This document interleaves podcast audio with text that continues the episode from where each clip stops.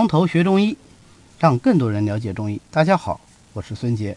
今天呢，我们继续来学习中药。今天要讲的药物是紫苏。紫苏是一个什么药物呢？它是唇形科一年生草本植物皱紫苏的叶啊，所以我们也有时候呢，也把它叫做紫苏叶，或者简称苏叶。紫苏身上呢，其实不仅仅是叶能够入药，它的梗也可以入药。那么我们叫紫苏梗或者叫苏梗。紫苏叶呀，它是每年的七到九月份采取地上部分，然后阴干，阴干以后把这个叶子摘下来备用。为什么叫紫苏呢？苏就是苏的意思啊，酥软的酥啊，酥糖的酥，是说啊，紫苏用了以后呢，会让人气机通畅。所以呢，它周身舒畅，体酥而爽利，所以叫做酥。因为颜色紫，所以叫做紫苏了。其实我们有很多中药啊，在这个药名里面，它都有这个颜色的字眼在里头。比方说，白果啊、红花呀、黄连、青皮、黑豆，对吧？青赤黄白黑就都有了。那还有我们今天要讲的紫苏，还有金银花，还有苍竹。那么有的时候啊。这个药本身的颜色也可能与它的功效有关系，那就是按照五行去推导。比方说黄连啊，因为色黄，所以它入脾胃，但并不总是如此啊。所以大家在看到有颜色的这些药物的时候，可以稍微的往这边去考虑一下，但是也不必过于的穿凿啊，就是说一定是跟五行联系，或者说色红就一定是入心的，色黑一定是入肾的，并非总是如此啊。药性本身还是非常复杂的。OK，那么紫苏有什么药性呢？紫苏是性辛温而归肺脾经的。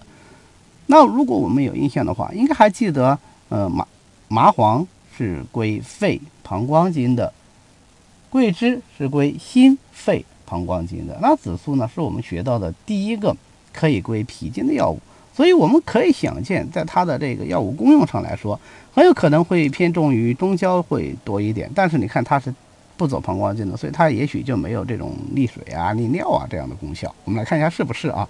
那紫苏辛温入肺，所以它能够散表寒，这是它第一功效，就是发散表寒、宣肺止咳。为什么能宣肺呢？因为辛温啊，辛温又入肺经，当然就能够宣散肺气了。所以往往把它跟生姜一起用来发散表寒。对于那些既有表寒又兼有咳嗽的，可以配杏仁啊、前胡啊这样的药，那就是杏苏散。杏苏散是治疗寒燥症的代表方。什么叫寒燥症呢？就是说，秋天它是燥邪主令的，但是到了深秋时分，渐要入冬的时候，燥气未去，寒气已生，这个时候感受燥邪，往往就是寒燥之邪啊。那我们就可以用杏苏散来治疗。这里面呢，杏苏散看名字呢就有苏。所以它是以杏仁、苏叶为君药的，再配合二陈，就是陈皮、半夏，还有枳实、桔梗啊、枳壳、桔梗、前胡、甘草、大枣、生姜，这就是杏苏散。那么，因为紫苏它能够入脾经，所以它也能够治疗中焦的气机不畅。所以它的第二个功效就是什么呢？就是行气宽中。既能行气宽中，又能发散表寒，所以它就能够治疗那些外有表寒而兼气滞胸闷的患者。配上香附啊、陈皮啊，再加甘草，就是大名鼎鼎的香苏散。